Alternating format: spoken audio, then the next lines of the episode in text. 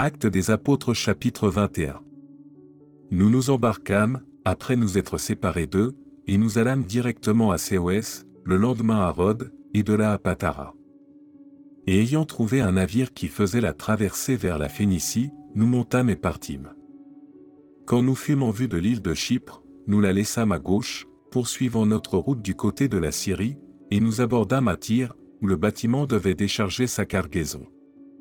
Nous trouvâmes les disciples, et nous restâmes là sept jours. Les disciples, poussés par l'Esprit, disaient à Paul de ne pas monter à Jérusalem. Mais, lorsque nous fûmes au terme des sept jours, nous nous acheminâmes pour partir, et tous nous accompagnèrent avec leurs femmes et leurs enfants jusqu'hors de la ville. Nous nous mîmes à genoux sur le rivage, et nous priâmes. Puis, ayant pris congé les uns des autres, nous montâmes sur le navire, et ils retournèrent chez eux. Achevant notre navigation, nous allâmes de Tyr à Ptolémaï, où nous saluâmes les frères, et passâmes un jour avec eux. Nous partîmes le lendemain, et nous arrivâmes à Césarée. Étant entrés dans la maison de Philippe l'évangéliste, qui était l'un des sept, nous logeâmes chez lui. Il avait quatre filles vierges qui prophétisaient. Comme nous étions là depuis plusieurs jours, un prophète, nommé Agabu, descendit de Judée, et vint nous trouver.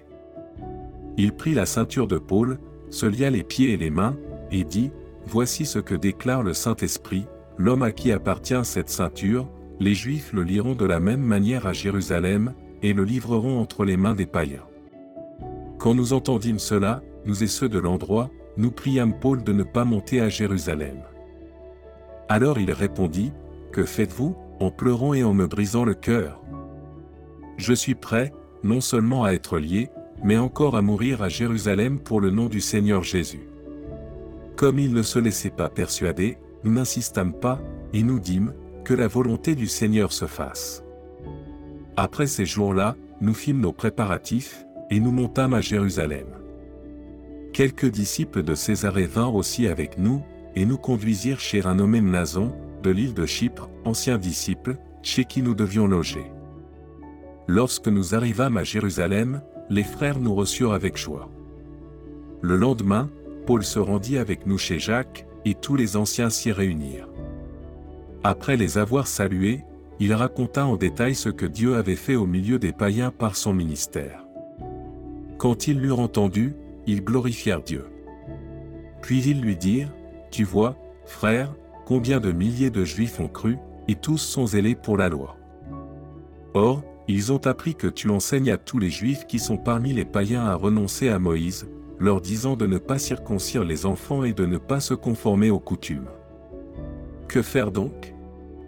Sans aucun doute la multitude se rassemblera, car on saura que tu es venu.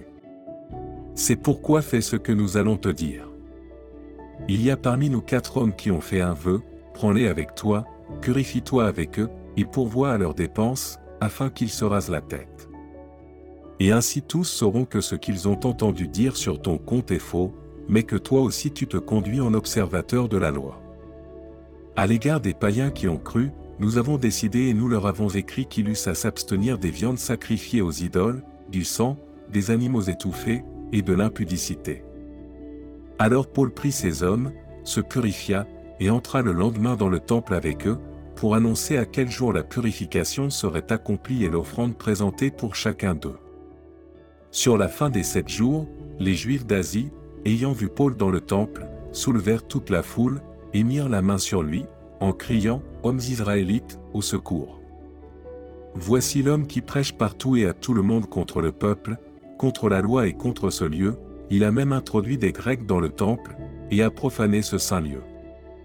Car ils avaient vu auparavant Trophime d'Éphèse avec lui dans la ville, et ils croyaient que Paul l'avait fait entrer dans le temple.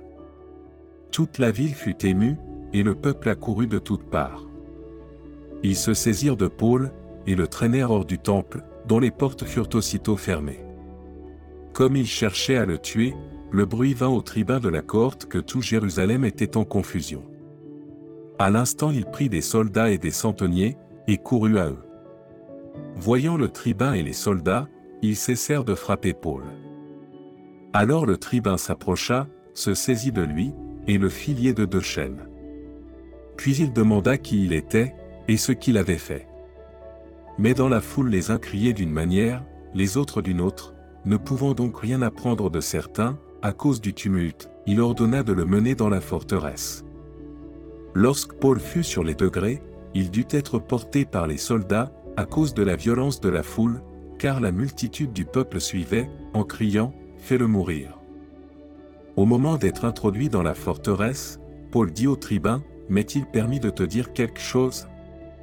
Le tribun répondit, Tu sais le grec Tu n'es donc pas cet Égyptien qui s'est révolté dernièrement, et qui a emmené dans le désert quatre mille brigands. Je suis juif, reprit Paul, de Tars en Cilicie, citoyen d'une ville qui n'est pas sans importance. Permets-moi, je te prie, de parler au peuple. Le tribun le lui ayant permis, Paul, debout sur les degrés, fit signe de la main au peuple. Un profond silence s'établit, et Paul, parlant en langue hébraïque, dit